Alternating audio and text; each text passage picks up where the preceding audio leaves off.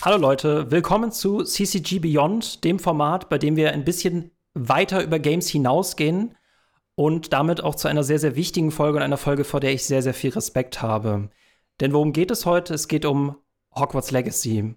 Das sind mit zwei Dinge verbunden. Zum einen ist damit der Hype, der grenzenlose Hype auf ein kommendes Harry Potter Spiel verbunden, aber vor allem ist damit auch eine Debatte um viele toxische Hintergründe verbunden, über die gar nicht genug aufgeklärt werden kann.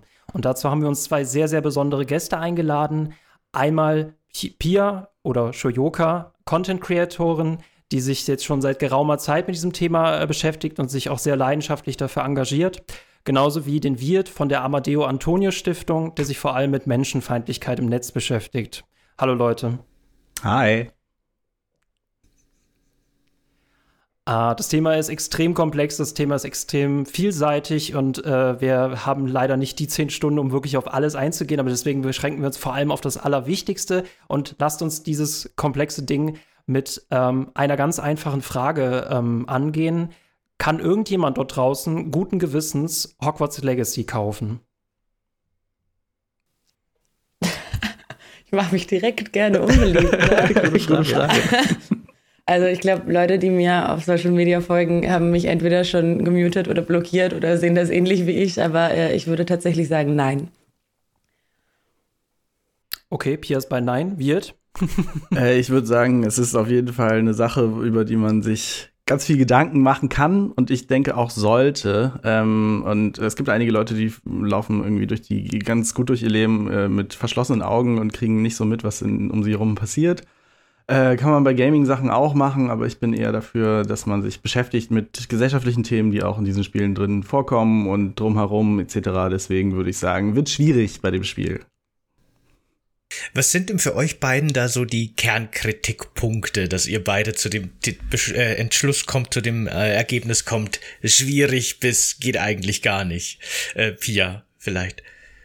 Also ich glaube, das ganz Besondere in Bezug auf das Harry Potter Franchise ist, dass wir in dieser Situation eine einzelne Schlüsselperson haben, die sich so krass damit oder daraus herausgekommen ist wie bei kaum einem anderen Franchise. So Harry Potter ist nicht von J.K. Rowling trennbar und J.K. Rowling ist nicht von Harry Potter trennbar.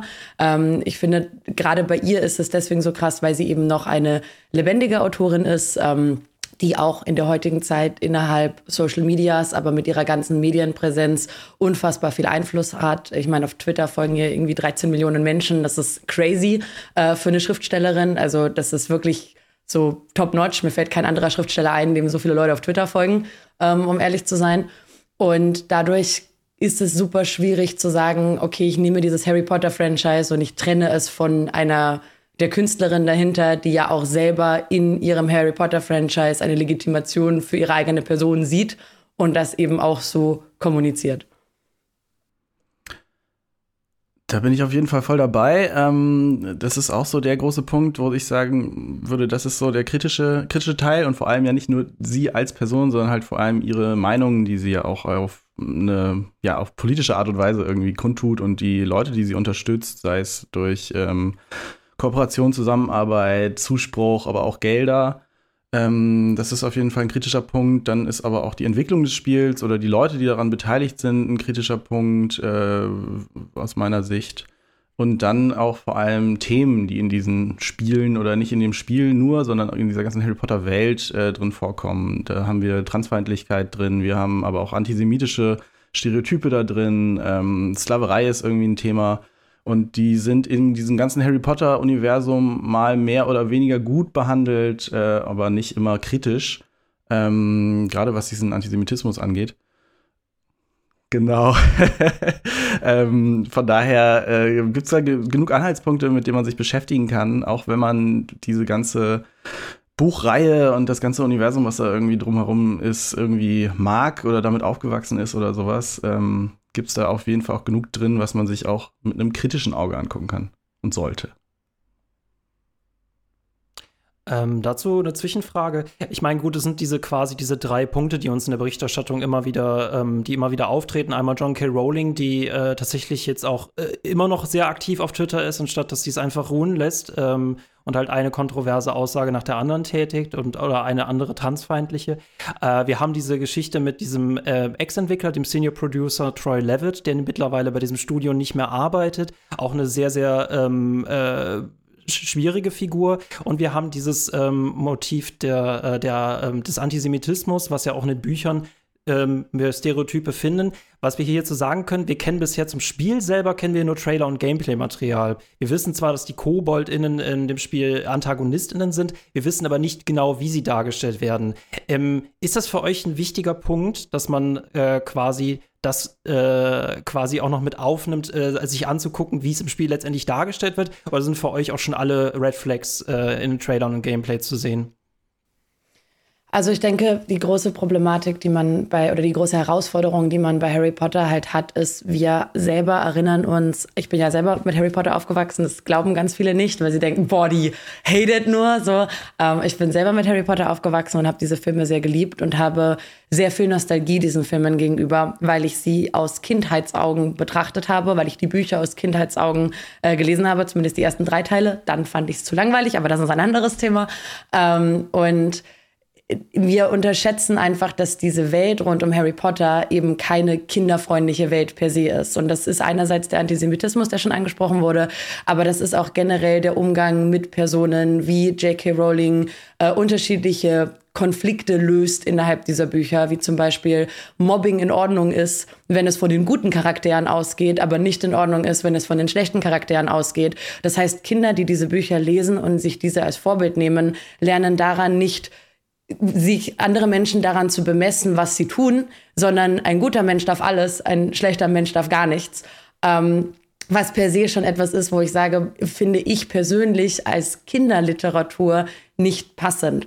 Um auszuholen, ist es super schwer, das runterzubrechen. Um jetzt mhm. zu sagen, okay, ist für mich der Red Flag schon gegeben, wenn ich mir die Spiele anschaue, weil man kann natürlich jetzt darüber streiten, ob das jetzt so schlimm ist, dass Mobbing unter Anführungszeichen schwierig da und zu, zu einem Comedy-Faktor gemacht wird. Aber da sind auch andere Dinge, die halt in den Büchern vorkommen, wie ähm, der Umgang mit Alkoholismus. Äh, wir haben Homofeindlichkeit drin, wir haben Transfeindlichkeit drinnen und diese ganze Welt besteht eben aus diesem Konstrukt. Das heißt, wenn diese Welt nicht aufgearbeitet wird, dann setzt du ja trotzdem einfach wieder Charaktere in eine nicht aufgearbeitete Welt mit sehr problematischen Inhalten. Und dann muss ich als Person noch gar nicht so viel darüber wissen, wie jetzt spezifisch einzelne Charaktere in, den, in dem Spiel geschrieben werden, weil sie sind ja Teil des schon problematischen Universums, das nicht aufgearbeitet wurde. Und was wir ja wissen, ist, dass es um diese Aufstände, um diese äh, äh, Dingsaufstände geht. Ich glaube, Goblin oder Kobold-Aufstände geht, die niedergeschlagen werden sollen. Und also ich muss ganz ehrlich sagen, allein das ist für mich schon ein ziemliches Geschmäckle, wenn das quasi die Anfangsstory ist mit, oh ja, du darfst einen Haussklaven haben, einen Hauselfen, aber keine Sorge, der ist gerne dein Sklave und damit schlagen wir einen Arbeiteraufstand nieder.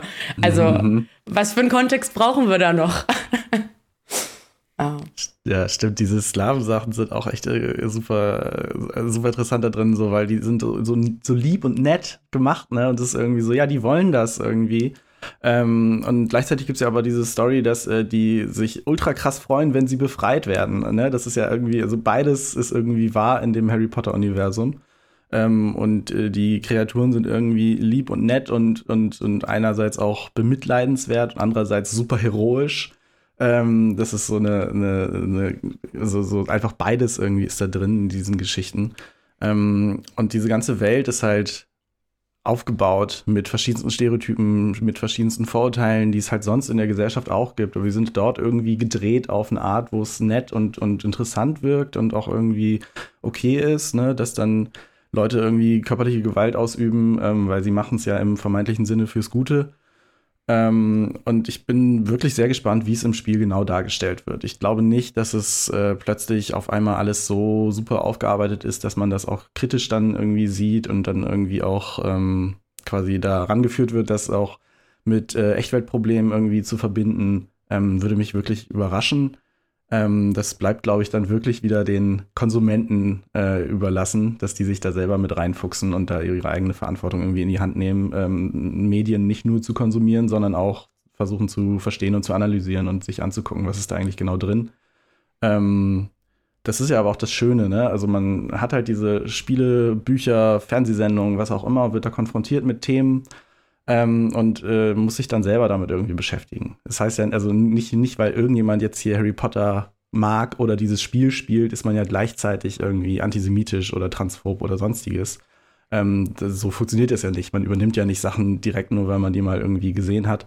Ähm, gleichzeitig ist es aber halt wichtig, dass man sich das bewusst macht, damit man es nicht aus Versehen unterbewusst übernimmt, weil solche Sachen passieren dann halt schon, wenn man solche Sachen vorgelebt kriegt, ähm, gezeigt kriegt, wie eine Welt quasi sein kann und könnte, wenn da verschiedene Vorstellungen von Gesellschaft drin sind und Leute es nicht reflektieren, dann ähm, prägt das manchmal auch ihr Bild von Gesellschaft. Und dann üben sie auch manchmal dann ihre eigene Handlungsmacht in dem Sinne aus dass Leute quasi rassistisch, antisemitisch, wie auch immer handeln, Aussagen tätigen, ohne dass ihnen das eigentlich bewusst ist manchmal.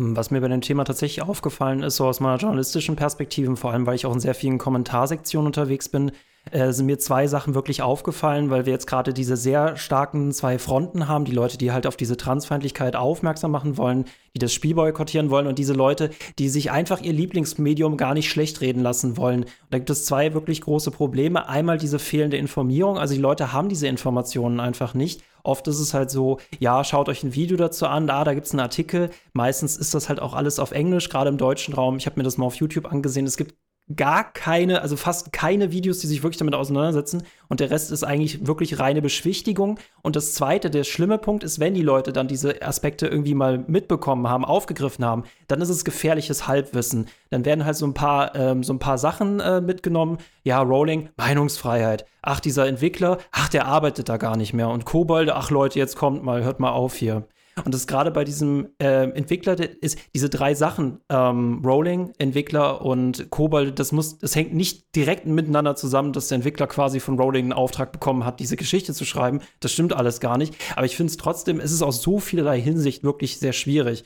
Und äh, da kann sich auch der ähm, Entwickler wirklich von Rolling distanzieren, wenn er dann trotzdem so einen Entwickler äh, beschäftigt wie Troy Levitt, der aus der Gamergate-Bewegung stammt, der halt wirklich einen sehr problematischen YouTube-Kanal hat, äh, worauf du gern später noch eingehen kannst, wird. Ähm, das ist alles echt schwierig. Ja, schwierig auf jeden Fall. Und ich glaube auch, also wir haben drei Punkte an der Stelle, auf jeden Fall. Ich denke, für mich alleine, also nur meine subjektive Meinung ist, ähm, dass der erste Punkt mit J.K. Rowling für mich persönlich schon ausreichend ist. Ähm, ja. Einfach um mal vielleicht ein bisschen die Ausmaße von dem Ganzen zu begreifen, weil ja immer wieder gesagt wird, okay, sie macht auf Twitter schwierige Aussagen oder sonst was. J.K. Rowling bekennt sich selbst als gender critical. Das ist eine politische Bewegung, die ähm, nicht-binär und Transpersonen als unter Anführungszeichen, ich mache gerade Gänsefüßchen, kritisch betrachtet, ähm, was auch immer das bedeuten soll, wie auch immer man die Existenz von Menschen kritisch betrachten möchte. Und diese Gender-Critical-Bewegung ist vor allem im internationalen Bereich schon viel weiter, unter Anführungszeichen, als sie jetzt in Deutschland ist. Das heißt, sie ist viel prominenter in den USA, sie ist viel prominenter in England und sie bekommt unter unfassbar viel Unterstützung aus den Right-Alt-Bewegungen, also von wirklich extrem rechten Personen. Das ist super rechtes Gedankengut. Auch diese Binarität von Personen, die gefordert wird, ist nicht etwas, was gerade erst seit gestern entstanden ist, sondern ein ganz altes, ähm, ein ganz altes Stigmata, mit dem gearbeitet wird. Und auch um hier vielleicht noch ein bisschen weiter auszuholen, was viele Menschen auch nicht wissen, ist, dass nicht-binäre Personen und auch Transpersonen auch zu den ersten Opfern der Nazis gehört haben. Also das ist nicht irgendwie etwas, wo wir sagen, hey, komisch, ganz rechte Leute haben ein Problem mit Transpersonen. Nein, das ist schon immer so gewesen und das wiederholt sich gerade wieder an dieser Stelle. Und um ein Ausmaß davon zu verstehen, diese Gender-Critical Bewegung, wie sie sich selbst nennt und äh, wie J.K. Rowling sich auch selbst nennt. Also das ist nicht so, dass irgendjemand anderer ihr den Stempel auf aufgedrückt hat, sondern sie selber nennt sich eben genauso, wurde zum Beispiel vom Lemkin Institute for the Prevention of um, Genocide vor in einem offenen Brief dieses Jahr als genozidiales Bestreben eingestuft. Also wirklich zu sagen, hey, Gender-critical People haben das Bestreben über die Art und Weise, wie kann man jetzt ganz lang debattieren, aber grundsätzlich die Existenz von Transpersonen und nicht binären Personen aus der Gesellschaft auszulöschen. Und in diesem Zusammenhang wurden seit 2019 in den USA 160 Gesetze ähm, quasi vorgestellt, teilweise verabschiedet, teilweise Gott sei Dank abgeschmettert, die als Target nur hey, wie schaffen wir es, Transpersonen zu kriminalisieren, ihre Existenz zu erschweren, ihre Selbstbestimmung einzuschränken oder sie irgendwie anders an den Rand der Gesellschaft zu drängen. Das heißt, wir reden hier nicht mehr nur von, hey, J.K. Rowling hat ein paar blöde Tweets gemacht und braucht irgendwie einen Kurs in wie twittere ich besser, sondern sie ist wirklich aktiv Teil von einer unfassbar problematischen Bewegung. Und das muss, also ich, was mich halt persönlich stört, ist, dass das halt die ganze Zeit relativiert wird und Leute sich diesen Ausmaßen nicht bewusst sind. Wir, wir reden hier nicht von einer anderen Meinung. So.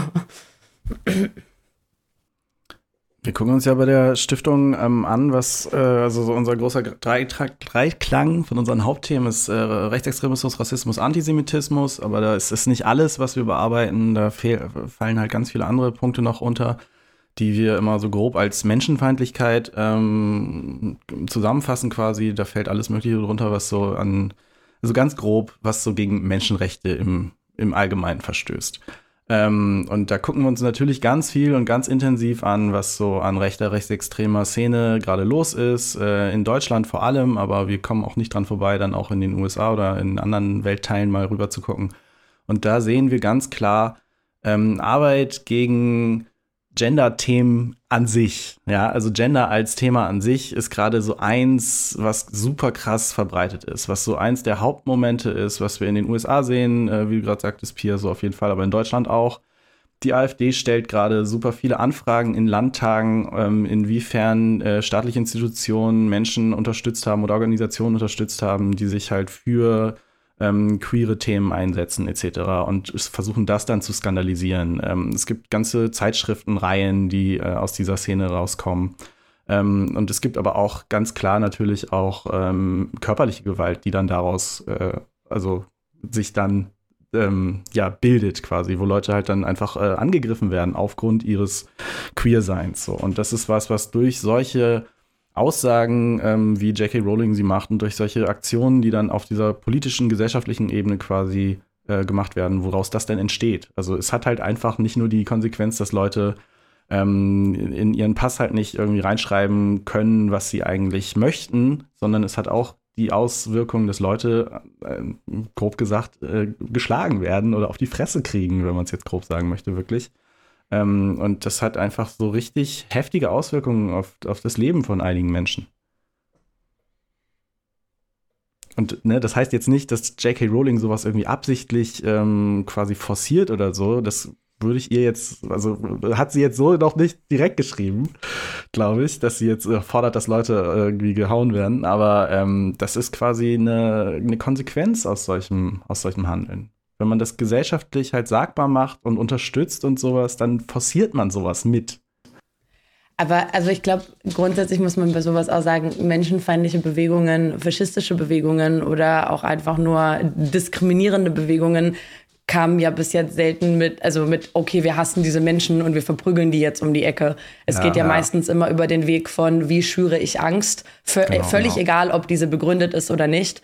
Und das ist ja auch das, womit J.K. Rowling arbeitet. Also sie arbeitet ganz aktiv mit, ich möchte unter Anführungszeichen echte Frauen schützen. Mein Anliegen ist es, echte Mädchen zu schützen. Und dann werden halt irgendwelche Geschichten erfunden von minderjährigen Personen, die zu irgendwelchen Geschlechtskrankheiten, äh, Geschlechtsoperationen ähm, quasi gezwungen werden, angeblich, wo es halt keinen, keine Evidenz dafür gibt, dass das jemals passiert ist. Aber dadurch schürt sie halt super viel Angst in der Bevölkerung. Und über diese, diesen Angstmechanismus sind viele Menschen halt eher bereit, grundlegende Menschenrechte und Grundrechte von anderen Personen in Frage zu stellen, weil man dann nicht mehr sagt, okay, die sind böse. Ähm, ich hasse die, sondern ich habe Angst vor denen und ja, wir ja. grenzen jetzt deren Rechte ein, um uns selbst zu schützen. Völlig irrelevant, ob das in irgendeiner Weise haltbar ist oder nicht, weil Grundrechte und Menschenrechte generell gelten und auch, ich weiß, das muss ich an meinen Twitch-Chat immer wieder dran erinnern, auch wirkliche Straftäter immer noch Grundrechte haben. So, wir können nicht einfach nur irgendwo sagen, okay, du hast jetzt dein Leben verwirkt, weil du existierst oder du hast dein Leben verwirkt, weil du XY gemacht hast. Wir haben Gott sei Dank keine Todesstrafe in, in Deutschland und es wäre schön, wenn Menschen nicht sich solche komischen Dinge wünschen würden oder das einfach so ausblenden würden und sagen würden, okay, ähm, ich spreche dir jetzt dein Menschsein ab, weil du für mich irgendwas getan hast oder irgendwas bist, was ich nicht möchte. Ähm, man muss Gewalt immer irgendwie legitimieren, ne? Und das ist genau das, was du sagtest gerade, wenn diese Angst erzeugt wird. Und das wird halt durch solche politischen Bewegungen und durch solche Menschen, die halt sowas dann offen unterstützen, quasi gemacht. Ähm, immer, also oft auch unter dem Vorwand, irgendwen oder irgendwas anderes schützen zu wollen. Ähm, und dadurch wird halt quasi eine Gruppe zu so einer Gefahr gemacht. Und dann ist es halt natürlich ganz klar für Leute, die nicht weiter irgendwie sich damit beschäftigen oder ähm, das kritisch hinterfragen und auch dieses grundsätzliche Gleichwertigkeit aller Menschen irgendwie anerkennen, ähm, dann ist Gewalt auf einmal ein Mittel, ja, weil man hat ja Angst und dann äh, Angst legitimiert dann plötzlich wirklich Gewalt und diese Gewalt ähm, wird dann im kleinen Teil auf Einzelpersonen irgendwie ausgeübt, aber im Großen wird es dann im Endeffekt quasi auf wirklich eine ganze Bevölkerungsgruppe quasi aus, ja, also wird dann betroffen sein. Und das ist halt so dieses Ding, wo wir sehen, dass solche Arten und Weisen, wie J.K. Rowling quasi da kommuniziert, ähm, das bereitet den Boden halt wirklich für solche Bewegungen. Ein Argument, beziehungsweise Sebastian, wolltest du was fragen? Ähm, nee, ich wollte nur noch mal darauf eingehen oder betonen, dass das eben auch in Bezug jetzt auf Hogwarts Legacy eben genau das Problem ist. Weil man kann sich da eben, denke ich, da stimmt ihr mir zu, eben nicht davon lösen von dieser Autorin und von ihren Ansichten. Und man kann nicht einfach sagen, ich trenne hier Werk und äh, Autorin, wie du das vorher auch schon gesagt hast, Pia. Denn äh, dieses, die, dieser Erfolg, und das hat sie selber ja auch auf Twitter verkündet, zieht sie ja auch als Legitimation für ihre Meinungen, für ihre radikalen Ansichten. Und insofern ist gerade eben äh, das Konsumieren von Harry Potter Artikeln, äh, von Harry Potter der Franchise, halt wirklich schwierig, weil man sich da wirklich auch äh, äh, wenn man wirklich eben ein System oder Meinungen unterstützt, dass man in der Regel, dass viele, viele, dass die meisten nicht unterstützen wollen. Und das muss, glaube ich, jedem auch wirklich klar sein da. Ich finde, das ist so ein schöner Punkt, weil du halt auch, eben, wie du gerade gesagt hast, Leute sagen, hey, lass uns das durch den, den, die Kunst vom Künstler trennen. Aber in diesem Fall haben wir eine Künstlerin, die sich nicht mal selbst von dieser Kunst trennt. Ja, ja. Also auch wenn du selber dir einredest, dass du sie damit nicht unterstützt, sie geht davon aus, dass du sie unterstützt. Sie nimmt dich wahr als Support. So.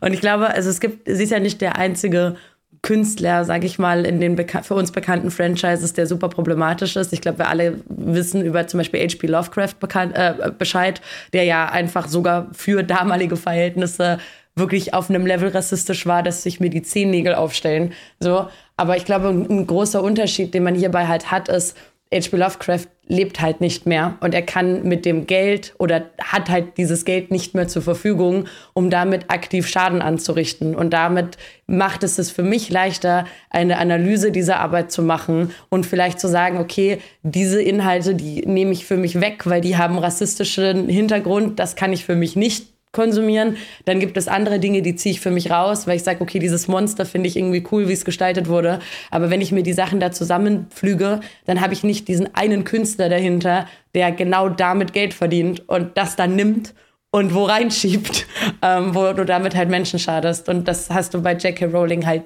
nicht. So.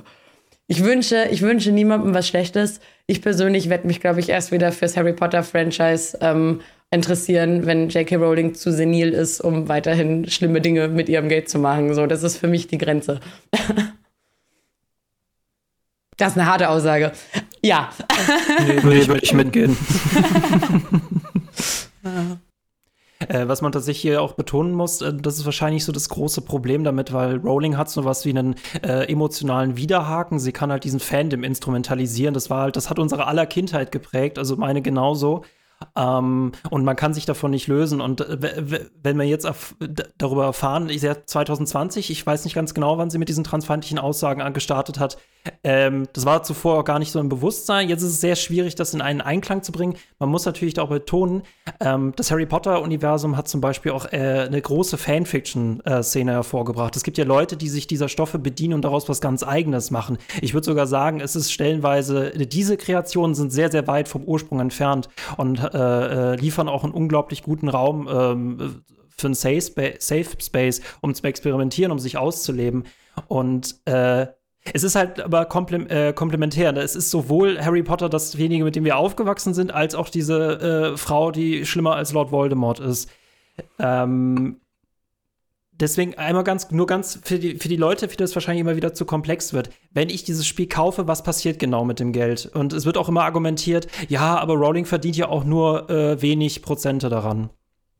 Ich weiß nicht genau, wie der, wie der Deal bei denen da aussieht, aber sie kriegt ja auf jeden Fall irgendwelche Lizenzgebühren, wenn sie nicht direkt irgendwie an dem Umsatz äh, von dem Spiel quasi beteiligt ist. Das heißt, wenn man das Spiel kauft, unterstützt man dadurch direkt oder indirekt finanziell J.K. Rowling. Erstmal so, ne? Das, also, das ist der Geldweg. Das zweite ist dann natürlich der Erfolg des Spiels, wird aber auch die Marke weiter stärken und das weiter verbreiten und damit auch weiter Aufmerksamkeit etc. auslösen.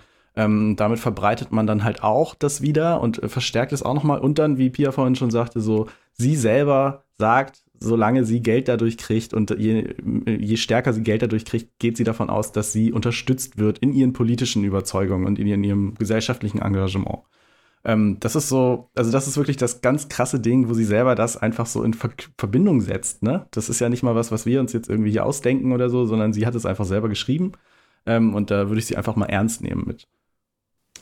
Und was halt noch dazu kommt, ist, ähm, dadurch, dass dieses Franchise generell, wie du schon gesagt hast, halt gestärkt wird, hast du natürlich auch wieder mehr Verkäufe und mehr Hype um das Franchise generell. Das heißt auch andere Sachen, bei denen sie mitverdienen, sei es Merch, sei es irgendwelche Lego, Harry Potter. Äh, Kollaborationen oder andere Dinge werden auch wieder mehr verkauft. Das heißt, auch darüber wird wieder mehr Geld generiert, ähm, was natürlich für sie einen Einfluss macht. Und unser Konsum ist auch einfach wie ein digitaler Abstimmzettel. Das heißt, wenn wir viele Harry Potter Produkte konsumieren, dann hast du irgendwo auf der anderen Seite Investoren und Entwickler, die sagen, ach cool, das verkauft sich gut, dann lass uns mhm. dazu noch mehr machen. Das heißt, wenn dieses Spiel sehr erfolgreich ist, ist die Wahrscheinlichkeit, dass danach noch ein Spiel kommt, wo sie wieder ihre Lizenzen verkaufen kann, natürlich umso höher. Ergo, auch wenn sie jetzt an diesem Spiel vielleicht nicht an den direkten Verkäufen beteiligt ist, wenn dieses Spiel ein absoluter Erfolg wird, ähm, dann wird es potenziell ein zweites Spiel geben oder was weiß ich, was sie sich noch aus dem Hut zaubert. So. Ähm, aber ich würde gar nicht nur so weit gehen. Ich glaube, einen etwas zu boykottieren ist auch etwas, ist für mich immer eine Ich-Entscheidung. Das heißt, ich überlege bei solchen Sachen gar nicht so krass, ähm, schaffe ich es jetzt mit meiner Stimme alleine, die ganze Welt umzureißen. Ich glaube, wenn man über sowas nachdenkt, dann wird man sehr schnell sehr deprimiert. Ähm, ich bin zum Beispiel auch jemand, der seit zehn Jahren Nestle-Produkte boykottiert und Nestle ist immer noch der äh, größte Nahrungsmittelkonzern der Welt. Also mein Boykott hat noch nichts gebracht ähm, an dieser Stelle. Aber es hat auch einfach viel damit zu tun, dass ich halt versuche, immer irgendwie in meinem Konsumverhalten the best way of myself zu sein. Und man sagt ja immer, es gibt in einer, in einem Kapitalismus gibt es keinen richtigen ethischen Konsum, weil irgendwie alles problematisch ist und man immer debattieren kann, ja gut, aber wo ziehst du halt die Grenze? Und ich glaube, das ist halt dieser dieser Punkt, so wo, wo zieht man für sich die Grenze? Und wenn ich etwas boykottieren kann, was für mich ein politisches Statement auch für mich selbst bedeutet und sagen kann, ich kann darauf verzichten, weil ich mich hinter was stellen möchte. Und in diesem Fall ist es ja einfach eine ganz klare Sache. Ich möchte gar nicht so viel drüber nachdenken, wie, wo, was J.K. Rowling, sondern ich boykottiere es, weil ich kann für mich damit mich hinter die Trans-Community stellen, ohne Wenn und Aber. Und das ist mein Goal. Und wenn ich als Streamerin mich hinsetzen kann und sagen kann, nein, ich spiele das aus Prinzip nicht, dann habe ich vielleicht bei J.K. Rowling nicht so einen großen Impact gehabt. Aber holy shit schreiben mir viele Transpersonen und betroffene Personen seit Wochen deswegen, weil sie dankbar sind dafür, dass es zumindest irgendwie einen größeren Creator gibt, der sagt, hey, ähm, ich sehe euch und es ist mir nicht egal. So und alleine für diesen, für diese Position ist es es ja eigentlich schon wert. Ich habe am, Nicken, am Nicken in der Runde, in der Runde gesehen, gesehen, dass du hättest schon mal zu viert boykottieren. Das ist ja schon mal, schon mal ein Anfang. äh, aber ist, ist denn jetzt Boykott die einzige Lösung, wie man als Fan dieser Franchise damit umgehen kann? Oder gibt es vielleicht andere Wege, wie man sich dem Thema nähern kann? Gibt es vielleicht irgendwie Kompromisse vielleicht sogar oder irgendwelche Zwischenwege? Gibt es bessere und schlechtere Lösungen, die man da irgendwie anbieten könnte, wenn, wenn jemand jetzt ein schlechtes Gefühl hat, wenn jemand jetzt sagt, ah, es ist schon blöd, aber ich will es ja schon unbedingt spielen. Ähm, kann man da Kompromisse überhaupt anbieten? Gibt es da so einen Mittelweg? Ich würde sagen, auf jeden Fall gibt es ganz viele verschiedene Möglichkeiten. Ne? Man kann ja sich auch das Spiel kaufen oder ähm, im zweiten Markt quasi holen, gebraucht oder was auch immer. Dann geht das Geld wieder nicht direkt diesen Weg, den ich vorhin beschrieben habe. Das wäre eine Möglichkeit quasi, ähm, wie man das Spiel trotzdem irgendwie kriegen kann, ohne dass dann diese anderen Konsequenzen daraus folgen. Ähm, aber es ist auch, glaube ich, viel, also mir ist erstmal wichtig, dass Leute halt sich mit diesen Themen beschäftigen. Ne? Es gibt Transfeindlichkeit, es gibt Antisemitismus in der Welt und es gibt diese ganzen anderen Themen, ähm, die in diesem Harry Potter-Universum irgendwie mit drin sind.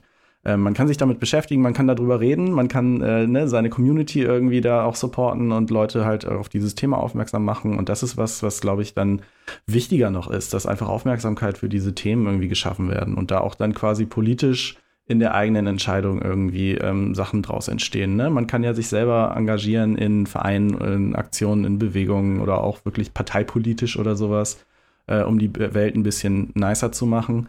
Ähm, das muss nicht jetzt über dieses Spiel nur passieren. Ähm, wenn Leute jetzt sagen, okay, ich kaufe jetzt das Spiel und nehme es irgendwie in, in Kauf, dann Leute zu unterstützen und äh, für mich selber sehe ich irgendwie eine andere Möglichkeit, das quasi auszugleichen ähm, solche Ansätze gibt es ja auch, dass Leute das machen. Ob das jetzt äh, gut ist oder schlecht, ähm, will ich überhaupt nicht bewerten. Ne? Aber es gibt einfach Möglichkeiten, wie Menschen sich ähm, einbringen können und was man halt tun kann, ähm, wenn man jetzt nicht nur auf dieses Spiel guckt. Ähm, und man kann äh, aber auch sonst, äh, wenn man selber keine Zeit oder keine Lust hat, sich in diese Themen tiefer einzuarbeiten. Es gibt Menschen und Organisationen, die man unterstützen kann. Ähm, in Deutschland ist das Spenden relativ groß. Ähm, sowas kann man halt auch machen, ne? dass man einfach andere Menschen unterstützt, die sich für diese Themen einsetzen und so weiter. Oder ähm, dass man es im eigenen sozialen Umfeld weiter thematisiert. Ne? Wir haben ja jetzt hier ein paar Punkte reingebracht. Äh, ihr könnt gerne diesen Podcast teilen, quasi, dass Leute einfach diese Themen kennen und äh, damit umgehen können. Ähm, solche Sachen gibt es alle. Ne? Also man kann da sehr kreativ werden. Die GameStar hat da auch einen äh, schönen Artikel geschrieben, ähm, wie man so mit äh, Themen umgehen kann. Ähm, und für Menschen, die Content produzieren, gibt es ja auch immer die Möglichkeit, dass man Spendenstreams macht oder dass man halt äh, Themenstreams aufmacht. Ich glaube, Hand of Blood und Kalle haben das bei Diablo gemacht. Als da bei Blizzard richtig was los war, haben sie einen Spendenstream gemacht ähm, zur Unterstützung von GamerInnen. Äh, ne? Und das ist schon, glaube ich, eine eine gute Sache. Ich glaube, da hat jeder, je nachdem, nach den eigenen Möglichkeiten, halt viele, viele Optionen. Für mich hat das halt immer so ein Vibe von Ablasshandel. Ja. So. Ich mache irgendwas, was, was ich, wo ich weiß, dass es moralisch schwierig ist. Und damit ich mich aus der eigenen Verantwortung ziehe, schmeiße ich Geld drauf. So, mhm. das ist, ähm, ich, ich, ich möchte nicht anderen Menschen sagen, wie sie damit umgehen sollen. Also das ist, ähm, ich glaube, man muss auch je nach Spiel, je nach Skandal und je nach Situation einfach für sich selber auch abschätzen und überlegen, okay, wo ist meine Schmerzgrenze? Äh, in manchen Bereichen ist vielleicht ein Spendenstream eine coole Idee, in manchen Bereichen ist ein kompletter Boykott vielleicht eine bessere Sache.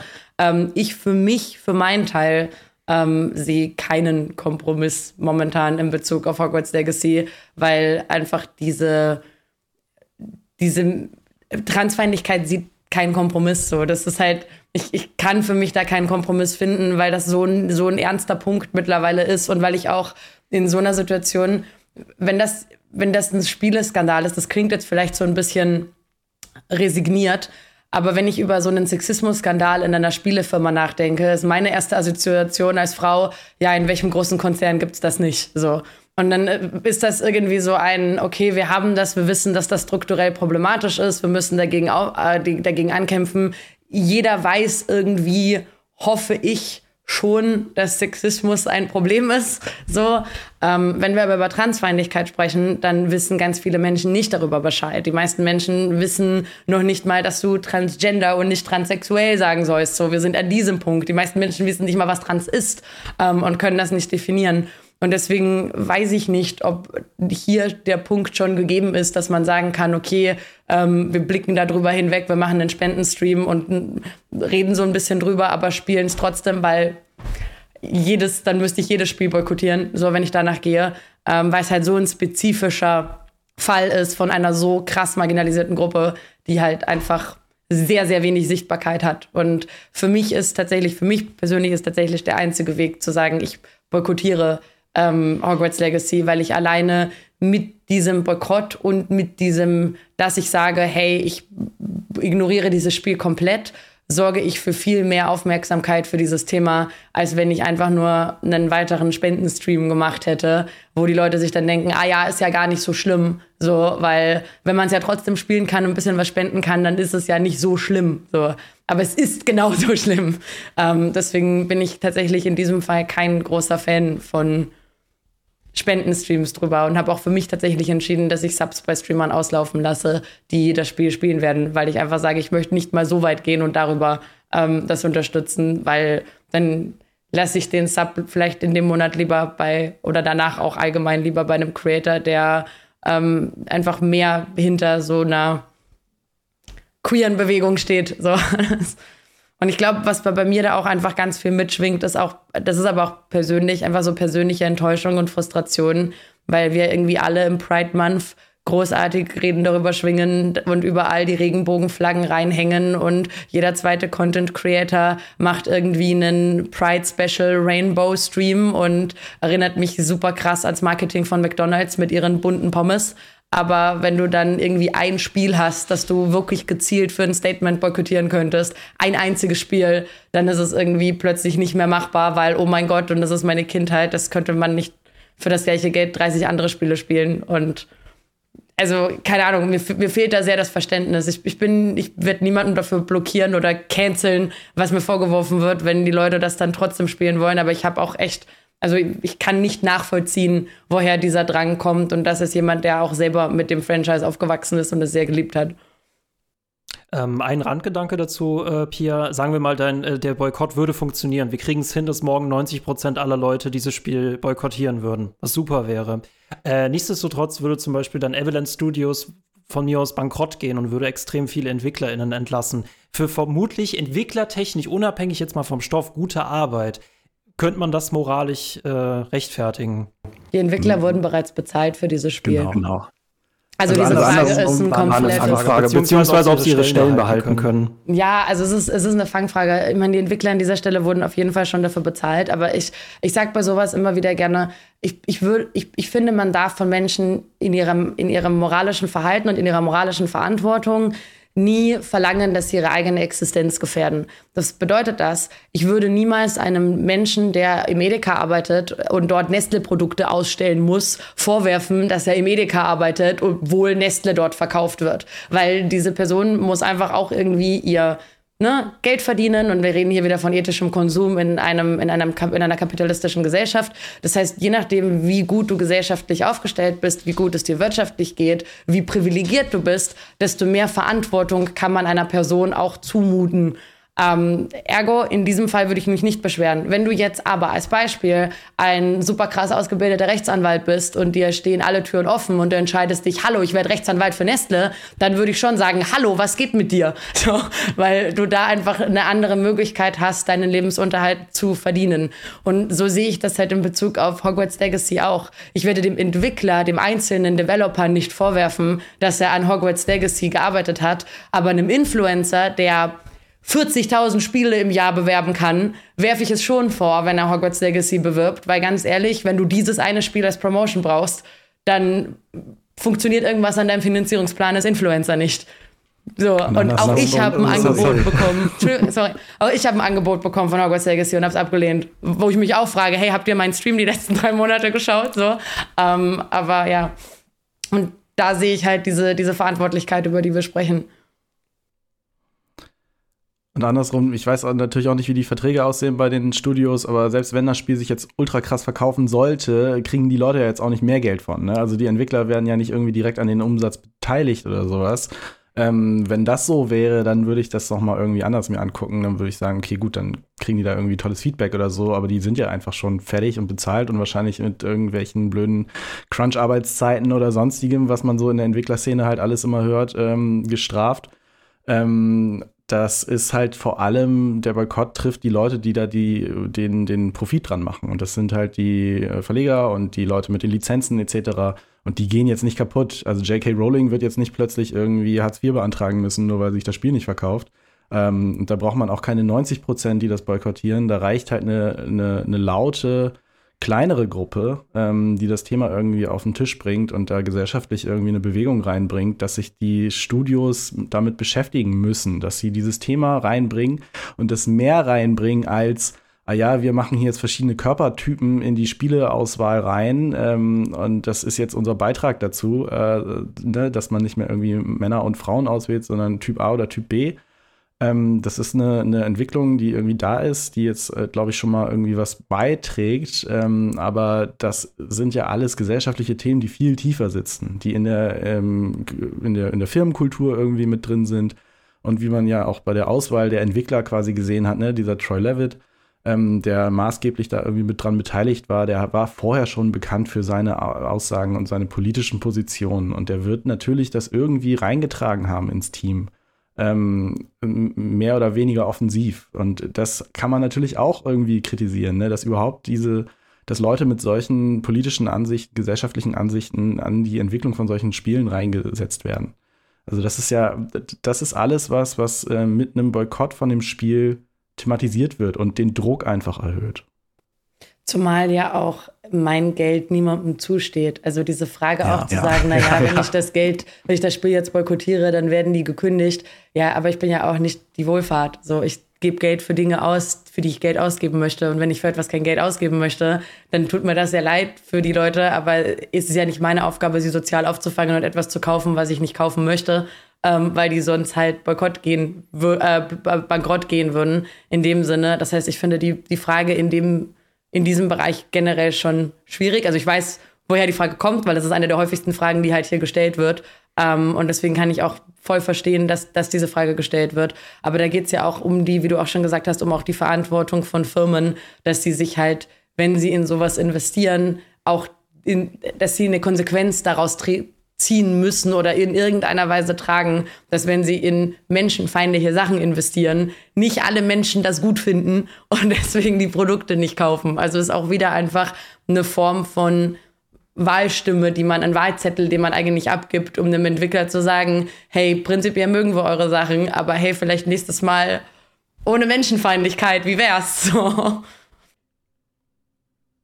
Das sind halt äh, ganz viele Punkte, beziehungsweise Sebastian?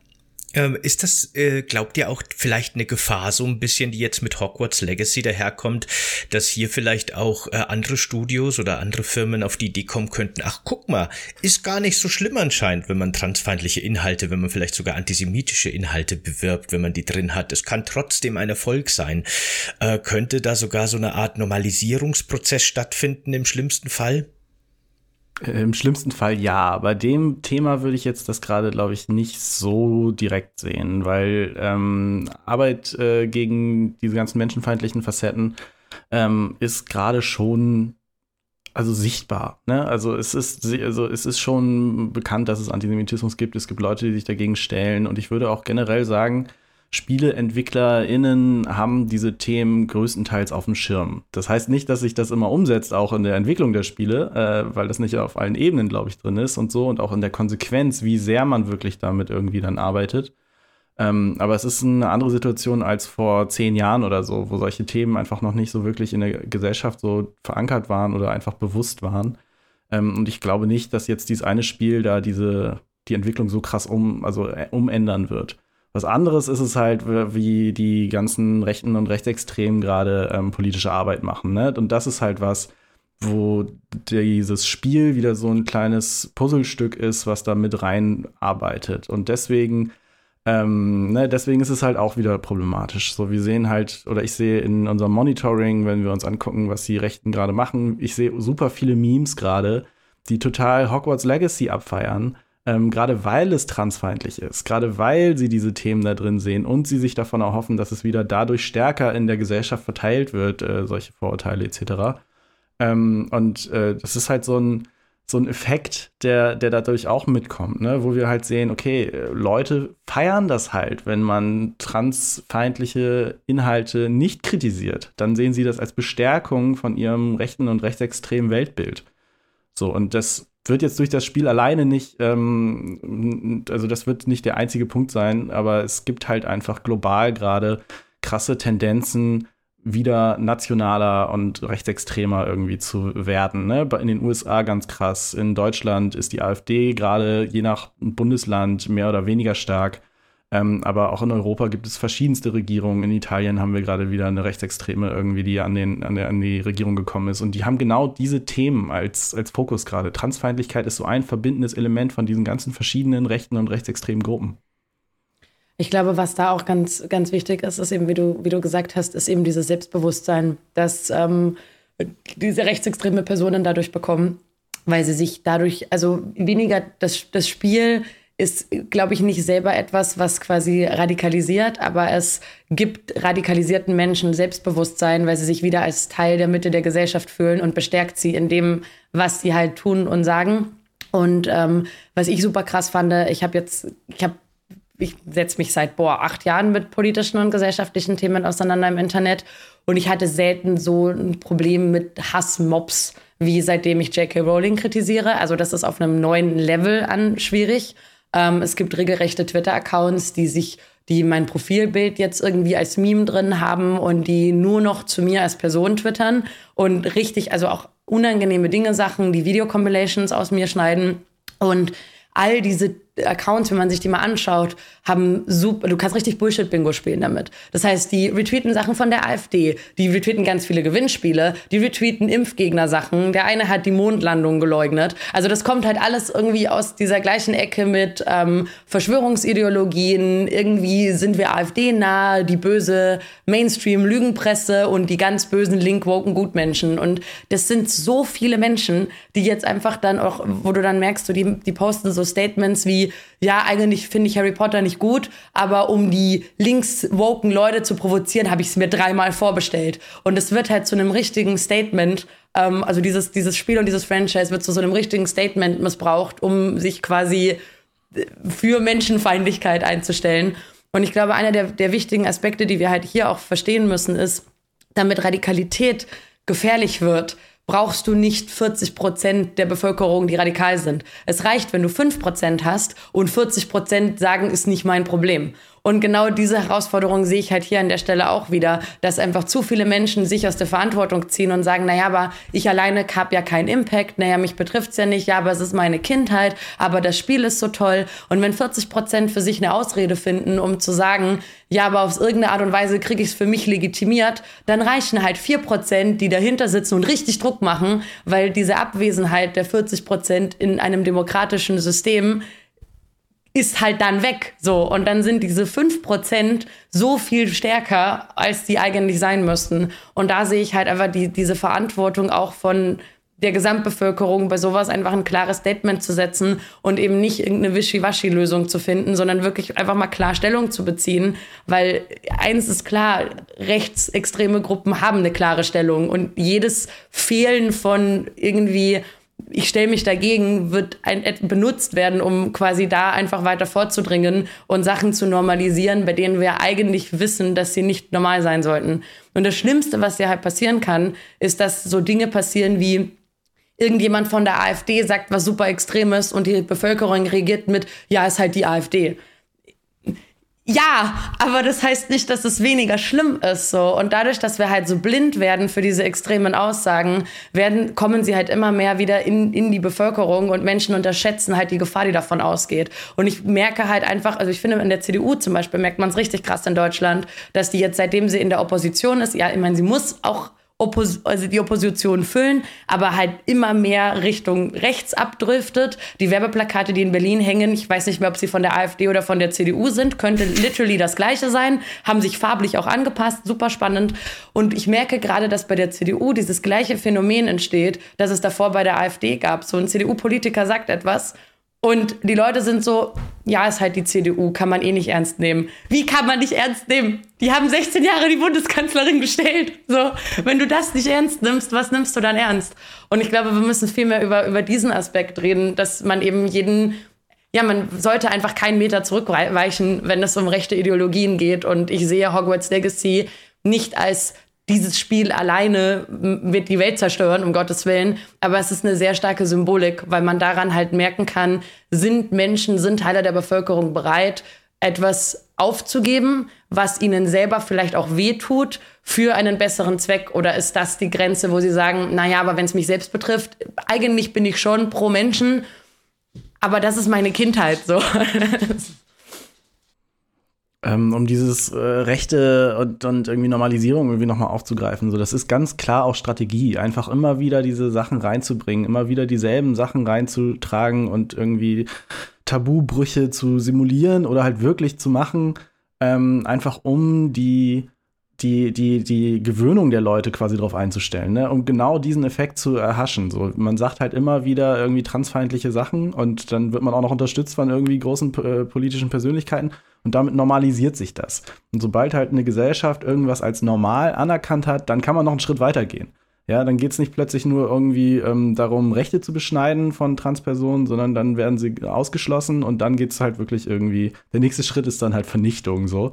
Das ist dann also wirklich so der, der, der härteste Teil quasi, aber das ist so eine, eine, also das steht auch einfach wirklich als Taktik aufgeschrieben, ja. Also es ist jetzt nicht so, dass sie, dass es nur eine Beobachtung ist, so es ist einfach wirklich in so Strategie-Guides von rechten Bewegungen steht halt genau das drin. So macht man politische Einflussnahme aus äh, rechtsextremer Sicht. Einfach Themen immer wieder reinbringen und normalisieren. Und das darf man halt, also ich bin dafür, dass man sich da entgegenstellt und zwar immer wieder und so, so doll wie möglich. Ähm, und wie gesagt, äh, das Spiel selber ist jetzt nicht irgendwie von Rechtsextremen für Extre Rechtsextreme gebaut. Solche gibt es auch, aber das ist jetzt nicht das äh, Hogwarts Legacy ähm, aber die Themen, die da drin sind, das muss man schon thematisieren. Mm, da nochmal ähm, zumindest die Kernaussage. Ähm, es stehen sehr viele Dinge konträr gegenüber. Fandom steht konträr Transfeindlichkeit gegenüber. Es kann von mir aus auch technisch ein echt gutes Spiel sein. Es steht trotzdem konträr der Transfeindlichkeit gegenüber. Und äh, um diesen Gesamt, dieses ganze komplexe Ding ähm, äh, da wirklich Stellung zu beziehen, gibt es ja keine halben Lösungen, es gibt entweder nur ganze Lösungen. Das wäre dann beispielsweise dieses Spiel zu boykottieren.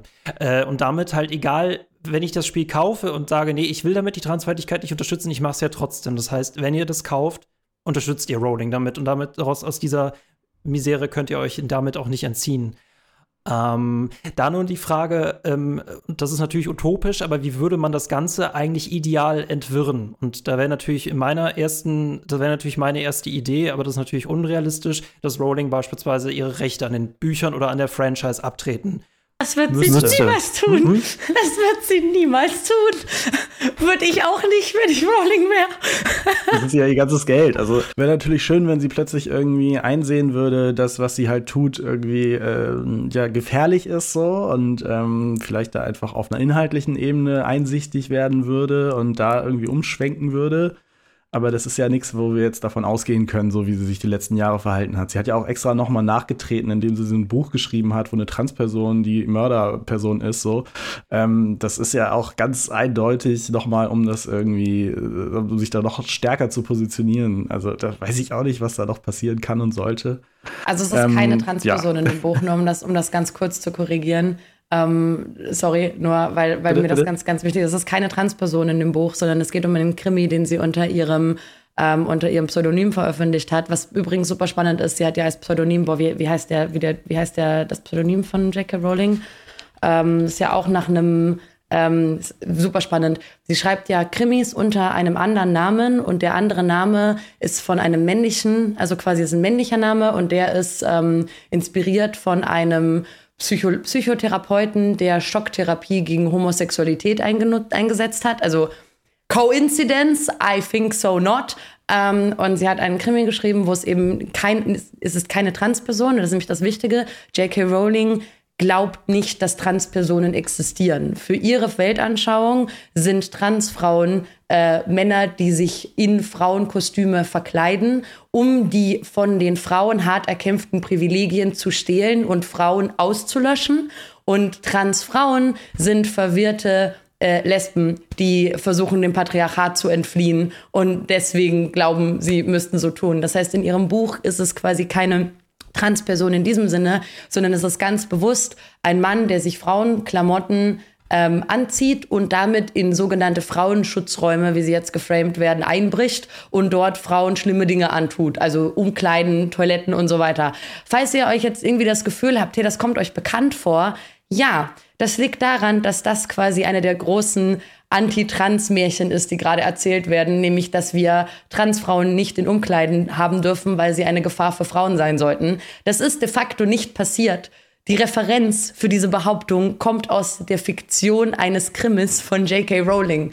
Also die, diese Frau geht so weit, dass sie sagt, hey, ich habe ein Feindbild. Ich finde keine Beweise dafür, dass dieses Feindbild zutrifft. Also schreibe ich einen Krimiroman aus meiner eigenen Fiktion, weil ich berühmt bin, wird der gekauft, weil er transfeindlich ist, wird er gekauft und dann ist das die Referenz für Leute, die sagen, die sind aber böse. Also das ist ja crazy.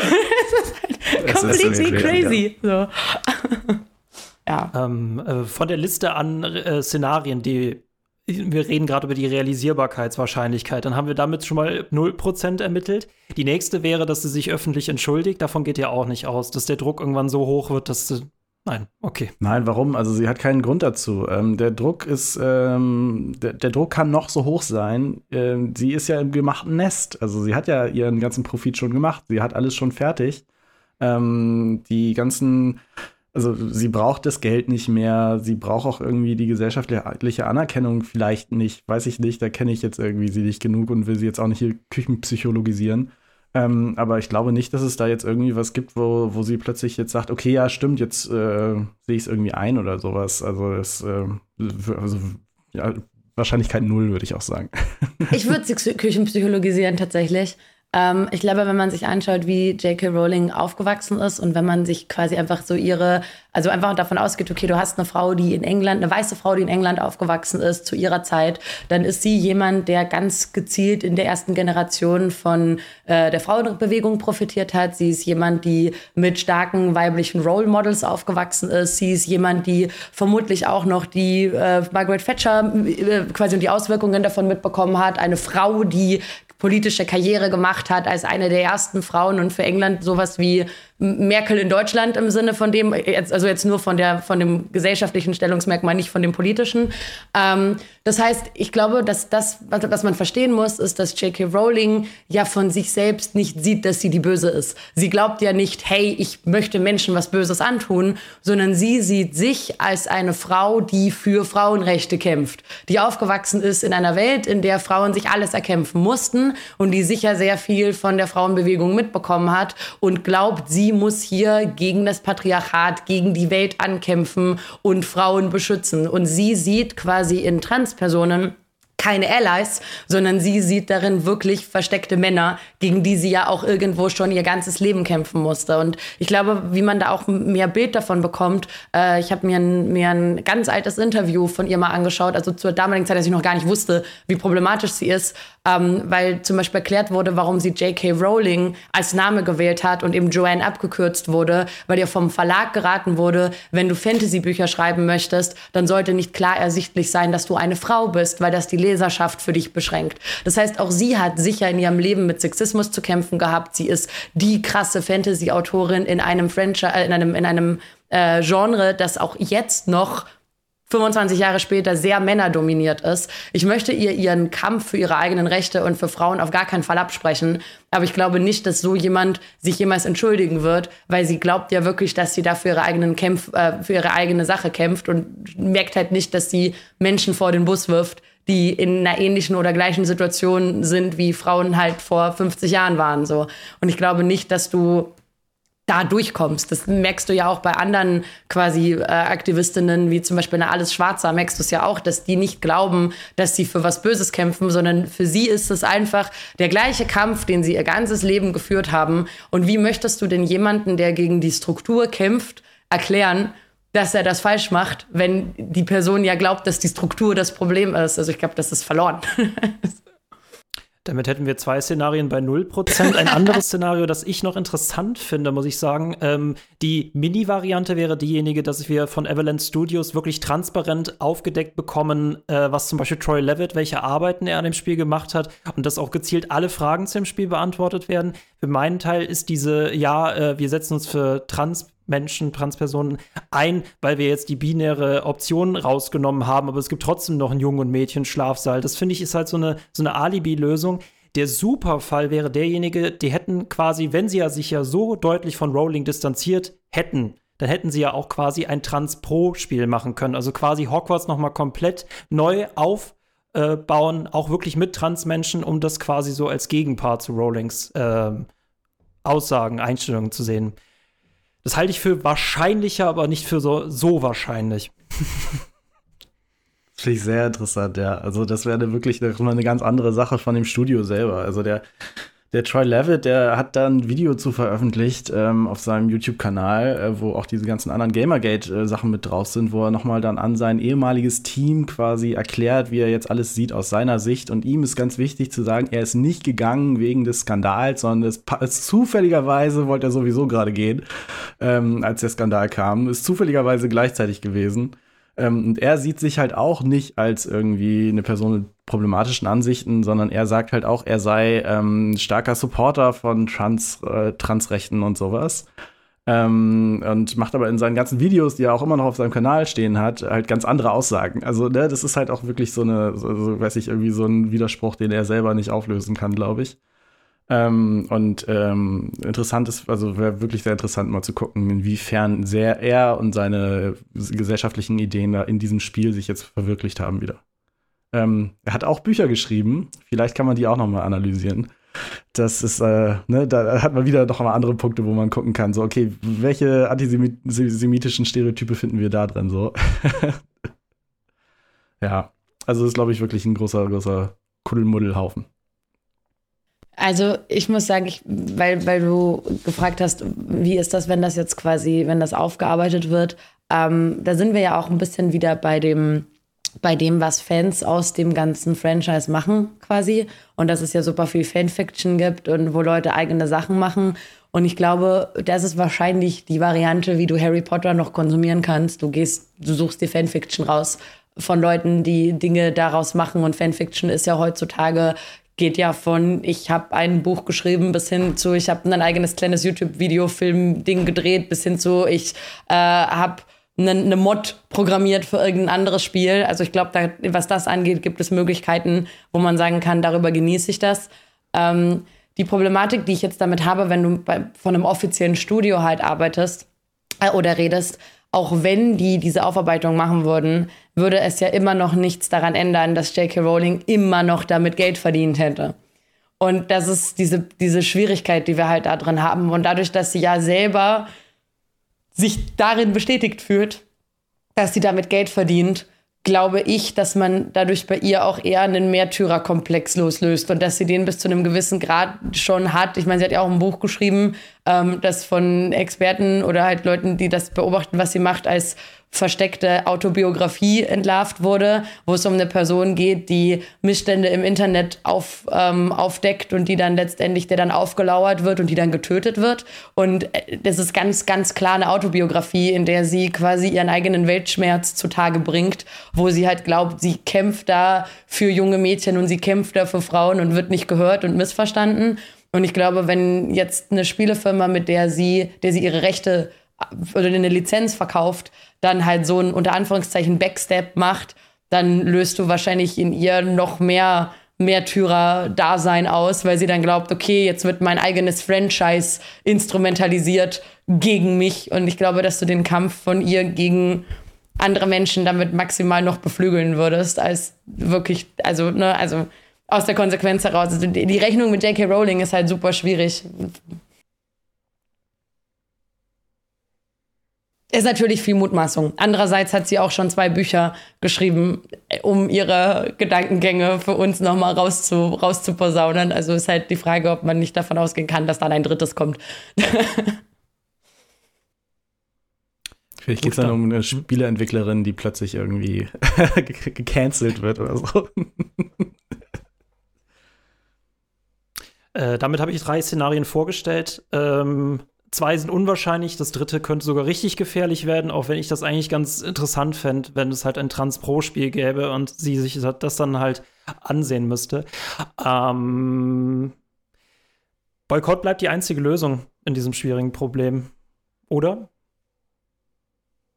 Also ich würde sagen, das würde die stärkste äh, Message senden, ne? Und das ist natürlich irgendwie das, was man, also was ich halt unterstützen würde, dass Leute sagen, hey, das ist schon Kacke und wir nehmen das ernst, diese Themen, und wir wollen nicht da irgendwie das geldmäßig unterstützen. Ähm, ne? Aber wie gesagt, ich hatte ja vorhin auch ganz viele andere Punkte nochmal irgendwie gemeint. Äh, das ist, das ist halt was, wo jede Person irgendwie selber irgendwie mit klarkommen muss. Und ähm, ja, stärkste Message ist, äh, nicht kaufen und drüber reden, dass man es nicht kauft.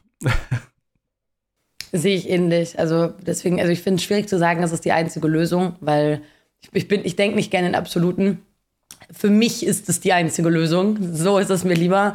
Ähm, wie andere Menschen es gestalten, kann ich nicht von hier aus beurteilen, kann ich nicht verurteilen. Man kann natürlich in so einem Bereich dann zum Beispiel auch wieder sagen, okay, wie sieht das jetzt aus, wenn eine betroffene Person sagt, ja, aber ich kaufe es und äh, ein Statement dazu macht und sagt, ich als Transperson streame das jetzt bewusst, um J.K. Rowling eins auszuwischen und zu sagen, hey, ich lasse mich aus dem Franchise nicht entfernen, so kann auch ein starkes Statement sein. So äh, möchte ich auf gar keinen Fall in irgendeiner Weise anzweifeln. Ich glaube, das steht mir auch gar nicht zu, dann Betroffenen zu sagen, wie sie damit umgehen müssen. Ähm, ich kann nur aus meiner Perspektive sagen, ich als Nicht-Betroffene, die mich als Ally verstehe, sehe für mich keine ein, andere Variante, als zu sagen, ich boykottiere das, ich rede darüber, dass ich es boykottiere, ich kläre darüber auf. Auch wenn der vierte Hans-Jürgen einen Fake-Account erstellt und mir sagt, dass ich demokratiefeindlich bin mit meinem Hogwarts Legacy Boykott, ähm, ist halt, wie es ist. So. Aus äh, juristischen Gründen möchte ich betonen, dass meine nächste Aussage nichts mit Hogwarts Legacy zu tun hat oder irgendwas in dem Bereich. Aber mir fällt gerade so ein, in meiner Jugend hatten wir echt viel Raubkopien früher. War das ganz normal. Das will ich nur mal so in den Raum stellen. Ich würde sowas niemandem, das habe ich auch mal im Stream ich auch gesagt, ich würde sowas niemandem raten, aber theoretisch gesehen gibt es Leute, die sowas mal getan haben. genau. Ähm, habt ihr Pläne jetzt zum Release von Hogwarts Legacy oder für danach die Zeit? Für Projekte etc.? Uh, wir beschäftigen uns bei der Arbeit, also in meinem Projekt uh, Good Gaming Well Played Democracy, gucken wir uns ja an, was ist so in Gaming-Communities eigentlich los, was so Menschenfeindlichkeit angeht, ne? Was so gerade so narrative Memes etc., was ist da gerade so los in den verschiedensten Communities? Ähm, da wird das natürlich dann auch ein Thema sein, weil es einfach in den Communities Thema sein wird. Ne? Und dazu werden wir dann tweeten und werden irgendwie sonstige Öffentlichkeitsarbeit machen ähm, oder Vorträge und Workshops etc. Äh, anbieten. Das wird auf jeden Fall da sein ähm, und da werden wir auch nicht drum rumkommen, ne? weil es wird ein Thema sein, da gehe ich mal stark von aus, es wird nicht einfach jetzt verschwinden. Ähm, deswegen werden die nächsten Wochen äh, schon immer das irgendwie mit dabei haben. Mm, ich habe in meinem Stream mehrfach angeboten, dass wenn Kollegen sich zu dem Thema unsicher sind, dass sie sich gerne bei mir melden können. Und das haben tatsächlich einige gemacht. Das heißt, in den nächsten Wochen habe ich noch viele Face-to-Face-Gespräche mit Kollegen, die selber gesagt haben, hey, ich bin nicht genug drin in der Materie. Ähm, erklär mir bitte, wo die Problematik sind, wo ich super dankbar dafür bin, dass äh, Leute sich bei mir gemeldet haben und gesagt haben, hey, rede mit mir. Ähm, das heißt, da wird in die Richtung viel passieren. Ähm, ich bin am Überlegen, ich habe ja einen sehr, sehr langen, äh, umfassenden J.K. Rowling Harry Potter Hogwarts Legacy Stream gemacht. Der ging fünfeinhalb Stunden. Ähm, und ich bin gerade ähm, mit meinem Team am Überlegen, wie wir das halt so runtergeschnitten bekommen, dass wir tatsächlich auf Deutsch auf YouTube was haben, wo Leute nachschauen können, weil mir das, wie du auch am Anfang gesagt hast, auch aufgefallen ist, dass du im deutschsprachigen Bereich einfach nichts findest. Das wird nichts weltkrasses Neues sein, weil es wurde eigentlich im englischen YouTube schon alles gesagt, was gesagt werden muss aber vielleicht einfach nochmal auf Deutsch für die Leute, die mit Englisch einfach Probleme haben.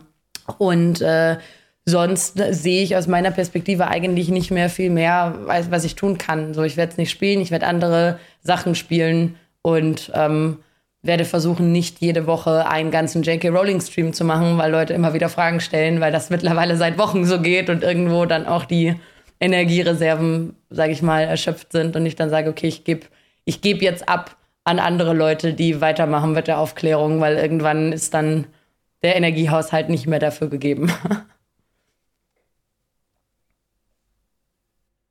Ich danke euch für dieses wirklich äh, wunderbare und sehr, sehr interessante und sehr, sehr aufklärende Gespräch zu dem Thema. Vielen lieben Dank, Dank für die Einladung. Dankeschön. Danke, dass ihr da wart. Sehr cool. Kommt gerne wieder vorbei. Immer ja, vielleicht nächstes Thema Mal noch. zu einem anderen Thema. anderen Thema ja. ja, ja. Ihr seid auf jeden Fall beide herzlich zu unseren Standard-Sonntagsfolgen eingeladen, wo ihr über eure Lieblingsspiele abnörden könnt. Ganz positiv und, und schön, ohne irgendwie schlimme Themen im Hintergrund. Das klingt großartig. In diesem Sinne, danke euch. Ähm, Sebastian, wo kann man diesen äh, wunderbaren, sehr, sehr wichtigen Podcast hören und sehen? Entweder natürlich auf YouTube, wo ihr ihn vielleicht gerade seht. Dort könnt ihr uns natürlich gerne auch ein Like und ein Abo da lassen. Und ihr könnt auch gerne in den Kommentaren eure Meinung, eure Stellung zu diesem Thema, zu diesem schwierigen Thema, auch sehr emotionalen Thema mitteilen. Äh, ich kann schon mal sagen, dass aufgrund des erwartbaren hohen Moderationsaufwand die Kommentare bei uns wirklich einzeln per Hand überprüft werden. Also wundert euch nicht, wenn euer komplett in Ordnung sein, der Kommentar nicht sofort auftaucht. Äh, wir werden das wirklich äh, durchkämmen ähm, und äh, freuen uns aber sehr über einen guten Diskurs in den Kommentaren auf jeden Fall. Und ansonsten könnt ihr den Podcast natürlich auch über den RSS-Feed auf den Podcast-Apps eures Vertrauens hören. Auch da freuen wir uns natürlich über eine positive Wertung. Und in dem Sinne danke nochmal an unsere GästInnen heute und äh, danke an euch fürs Dabeisein. Ciao. Macht's gut. Tschüss. Ciao, Leute. Ciao.